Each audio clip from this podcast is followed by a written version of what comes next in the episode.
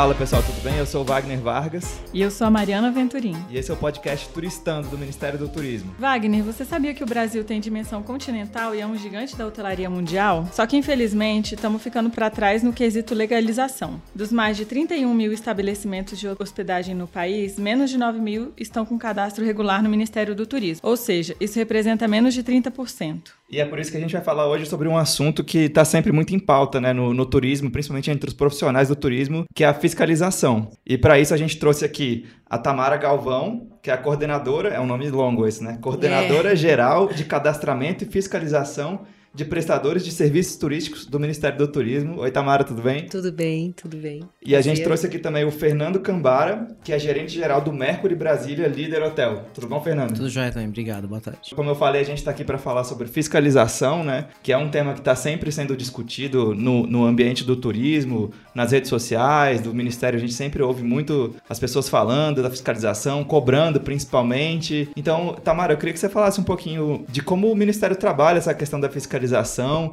A gente teve recentemente a Operação Verão Legal, né? Conta um pouquinho de como é o trabalho do Ministério é, no aspecto da fiscalização. Bom, a gente trabalha de forma é, remota também, a fiscalização de forma remota, né, encaminhando é, os pedidos para os, todos os empreendimentos e também é, em loco, como a gente fez a Operação Verão agora, é, de fevereiro a abril deste ano, onde nós visitamos as 27 unidades da federação, buscando é, nesse momento a atividade de meio de hospedagem, porque na verdade quando a gente pensa em viajar, né, a primeira coisa que a gente escolhe é, é o destino e logo depois aonde nós vamos ficar. E acho que é importante falar também que essa primeira ação teve um caráter edu educativo, né? Sem Vocês dúvida. não foram lá para multar as pessoas. Não, não, não. É, é, isso mesmo. Nós tivemos a colaboração de todos os órgãos delegados nos estados, que são nossos parceiros, e visitamos esses meios de hospedagem, os fiscais visitaram, buscando, explicando a necessidade e a importância da fiscalização dele estar formalmente constituindo para que ele possa colocar o seu serviço serviço de uma forma é, verdadeira para o turista e que possa vender o seu serviço de forma legal, com qualidade. E demos um tempo para que ele se regularizasse, né, com relação às obrigações, pedindo a ele que procurasse se manter dentro da legalidade. Bom, então quem deve buscar o cadastro claramente é o turista e também é, nós temos hoje o, cada, o novo Cadastur, uhum. que a uhum. gente lançou junto com a fiscalização esse ano. Ele é bem fácil, ágil de, de você verificar e a gente tem possibilidade de ter a informação para o turista, onde ele pode buscar esses prestadores é, de todo tipo, como agência, guia de turismo, meio de hospedagem, acampamento turístico, parque, restaurantes, aqueles que estão legalmente constituídos né? Então tem um lugar específico para o turista verificar, né? E também o Cadastur ele possibilita a que o prestador faça o seu cadastro, que é uma das obrigações que a lei traz, né? E ele só vai apresentar, na verdade, no Cadastur o seu diferencial, que é o serviço que ele oferece, aquilo que ele tem de melhor, aquilo que, que ele pode é, apresentar como um diferencial da, da sua prestação de serviço. É, vamos trazer o Fernando para a conversa é, também, né? Isso. Fernando, participar. É, bem-vindo. Você tem mais de 20 anos de experiência em hotelaria, certo? Sim, exatamente. É, você pode explicar para a gente, assim, um pouco da importância da formalização dos meios de hospedagem? Eu nem imagino como é que não ser não formalizado, né? Porque que gente, bom, né? É, isso é fundamental, porque dá uma segurança tão grande para a gente enquanto é, gerente de hotel, enquanto empreendedor, enquanto é, responsável pelo meio de hospedagem. Porque imagina que você trabalha apreensivo, imaginando que uma fiscalização vai acontecer e que você não está regular aquela condição.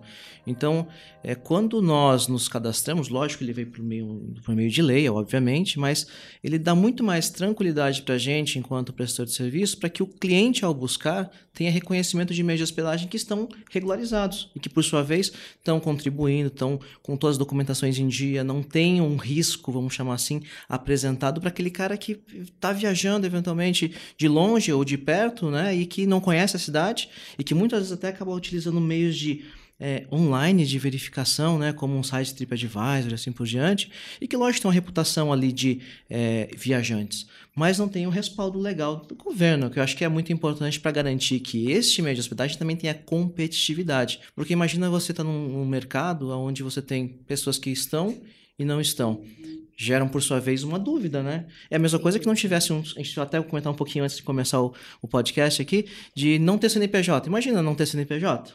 é, é Fernando, acho também que isso que você estava falando, do seu ponto de vista, de um cara, de uma pessoa que trabalha com o turismo, trabalha no turismo, você saber que, que o Ministério, que o governo está fiscalizando, dá uma segurança também, né? Sem dúvida alguma. Porque você, ao mesmo tempo que você está legalizado, você sabe que tem muita gente que não está, mas tá. que precisa ser fiscalizada, né? Com certeza absoluta. E pra gente, como eu falei, é competitividade, né? Se a gente gente tem um mesmo mercado onde as pessoas seguem as mesmas regras e leis, por sua vez é muito mais fácil a gente ter competitividade. Se existem é, mudanças nesse processo e alguns não estão cadastrados, automaticamente geram, primeiro, insegurança, lógico, para o cliente, né, que está consumindo aquele produto, mas ao mesmo tempo também gera uma, um, em algum momento, uma certa insegurança do mercado. Poxa, como é que o governo permite ou não permite? Então, isso tem que ser uma forma de, sim, repreensão também em alguns casos, para que possa não ser também só educativo, mas que possa garantir em algum momento que a, se é uma lei, é uma regra, tem que ser para todos, não para alguns, né? E a gente, poxa, eu trabalho no, na maior empresa de hotelaria aqui do Brasil hoje, né? E nessa condição, a gente tem todos os nossos meios de hospedagem cadastrados. Quando a gente eventualmente tem, é, especialmente, acho que quem está mais até resistente a essa condição é uma hotelaria mais familiar, ou meios de hospedagem menores, como pousadas em algumas condições, né? Ou até, inclusive, hoje em dia, até tem que ser pensado nisso, né? Airbnb está vindo por aí também, né? Como que começa a se é, consolidar uma forma de perceber isso como meio de hospedagem e criar regras compatíveis com tudo isso, né? Então acho que é interessante a gente pensar assim, porque senão a gente começa a ter um mercado desigual e isso não é legal para ninguém. E além disso, a própria segurança, né, daquele que uhum. compra aquele serviço, do turista que compra.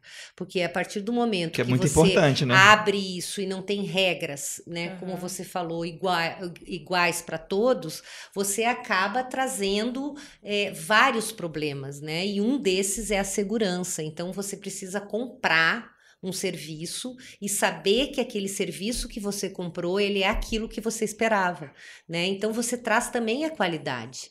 Né, nessa prestação de serviço, a uhum. partir do momento que você tem consciência de que aquilo que está sendo colocado, e hoje as mídias, né, como você falou, é, é, é, oferecem né, uhum. muitos serviços turísticos, então é importante que, que, que você tenha noção, que você saiba aquilo que você está comprando e que seja algo que claro, transparente para o turista, para que a gente possa realmente ter um turismo, como a gente falou aqui no início, de qualidade, né? E com competitividade. É, e eu até sumo mais um ponto, né? Por exemplo, eu até como consumidor, né? Por exemplo, vamos para o Nordeste ali, da vida tem aqueles passeios de bug e assim por diante. Mas a gente tem prestadores de serviços que, por sua vez, não estão regularizados ou não estão adequados à condição. Como é, qual é a segurança que nós, enquanto clientes, temos a, a receber esse tipo de serviço? Até a, a eventuais é, é, requisitos que possam permitir, se, so, se eu sofrer um eventual acidente, como que essa empresa ou esse prestador respalda a condição, né?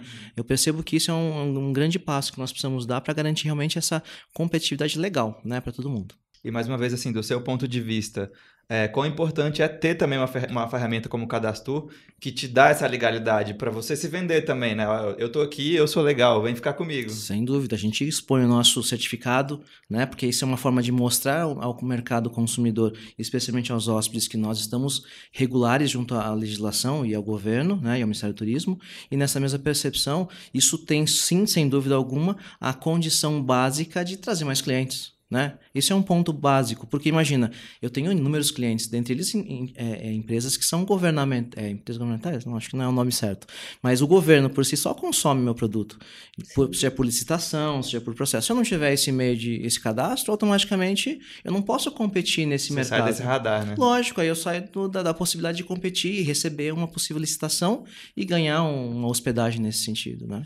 Mas o Ministério também tem essa preocupação né, com relação ao cumprimento dessas normas, mas ele, a, o, o, cadastro, a legalização, a formalização de, da prestação de serviço turístico, ela traz vantagem também para o prestador. O Ministério não cobra somente né, essa legalização, ele dá a possibilidade de você procurar acesso em bancos, entendeu? Do governo, para que você melhore o seu negócio, você tem a possibilidade de é, ter acesso gratuito a cursos de qualificação para os profissionais do seu empreendimento por meio do a da... própria classificação no meio de hospedagem né? exatamente que é muito importante também. a, a, classificação dos meios de hospedagem. Então assim traz vantagens para o prestador a possibilidade como ele falou de participar dessas licitações e estar tá no site nos sites e nos eventos promovidos pelo,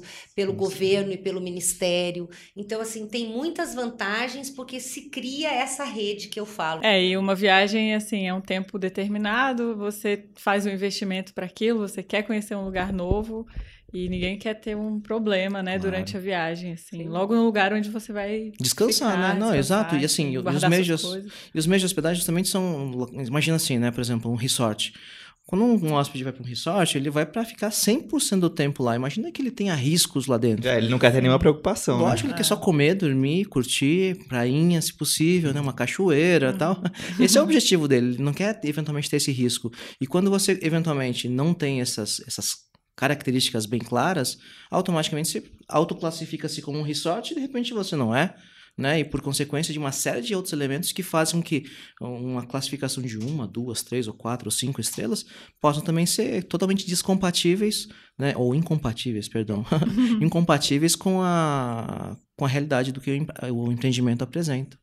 Eu acho que é importante também destacar que, né, Tamara, é, que quando a gente fala de meio de hospedagem, a gente não está falando só de resort, de hotel grande, de redes hoteleiras. A gente está falando de pousadas, de camping, de albergue. De cama né? e café, que são até é. três unidades habitacionais, hotel boutique, todos esses. Hotel e histórico, acho, né? né? Histórico, hotel fazenda. hotel fazenda. Então a gente está falando de todos esses empreendimentos que cada um tem a sua característica, né? E que precisa ser respeitado e que precisa ser diferenciado para que a gente compre esse produto sabendo o que, que a gente vai ter ali, né? uhum. né? Então eu acho que isso é um, é um desafio para a gente, foi um desafio na fiscalização, nas visitas, né? Porque a gente tinha esse empreendimento com um CNPJ é, como uma pousada, e quando a gente chegava lá, ele não era, ele tinha uma outra característica, ele apresentava uma outra é, especificação, então a gente teve que.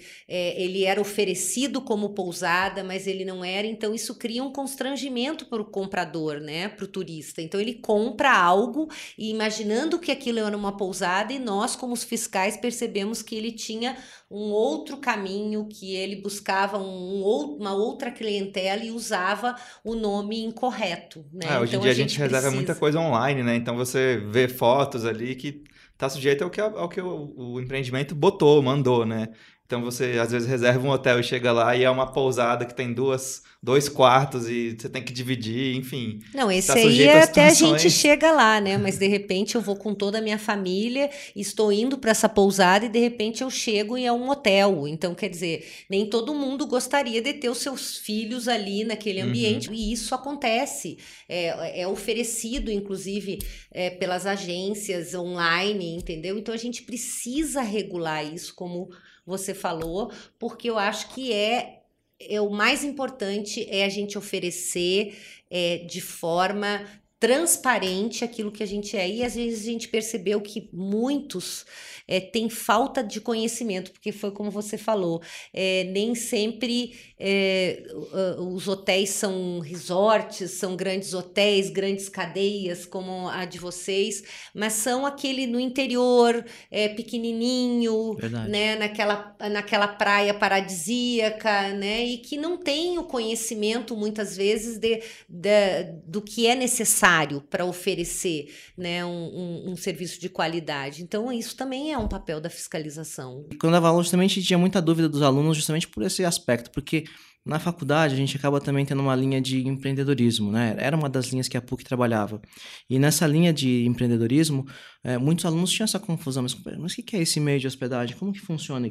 Porque existe a necessidade de adaptar essa legislação, né? Não adianta a gente querer criar é, do nada ou ter uma ideia mirabolante, mas tem que estar respaldado pela legislação. Então isso é importantíssimo, né? Então criar essa informação clara para o aluno também, porque está começando a carreira, também é fundamental. Então esse, apoio à legislação também não serve apenas somente para quem está já no mercado funcionando, mas quem vai empreender, né? Quem está entrando no mercado de trabalho. Isso é muito bacana. E agora você também estava falando de, de, de Hotel Fazenda, e eu lembrei que esse final de semana eu vou. Estava até procurando aqui pela internet, esses atrás, estava procurando Hotel Fazenda. E, e, a gente decidiu que a gente vai para um Hotel Fazenda esse final de semana.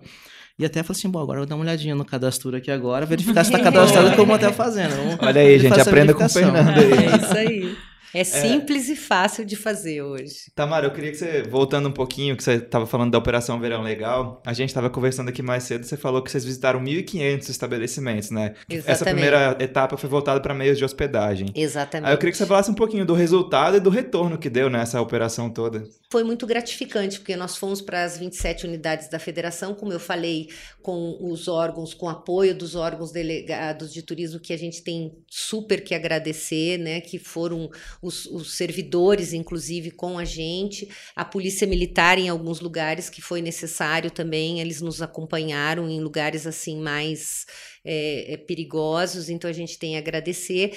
E nós visitamos 1.500 meios de hospedagens e procuramos fazer essa, essa sensibilização, ao mesmo tempo que nós convidamos todas as entidades né, é, da locais né, do setor para que a gente pudesse também colocar o, que, o trabalho que a gente estava realizando, a necessidade do cadastro, apresentar o um novo cadastro para eles. Então foi uma experiência assim muito exitosa. Eles é, acabaram é, se legalizando ou é, obedecendo aquilo que era estabelecido pela lei. Então, isso a gente percebe que a gente está no caminho certo. Lógico, acho que o grande objetivo é gerar equidade, né? O grande objetivo é garantir essa, é, o turismo para todos, literalmente, né? A gente quer fazer isso. E quando a gente tem isso também, de forma geral, o próprio cadastro vai ajudar a gente também a ser mais competitivo, de novo, né? Uhum. Porque justamente entendendo que isso entra no hall de itens a serem checados no momento de um cadastro geral de e-mail de hospedagem, ajuda a gente também a, a outros que não estão e que não vão estar com a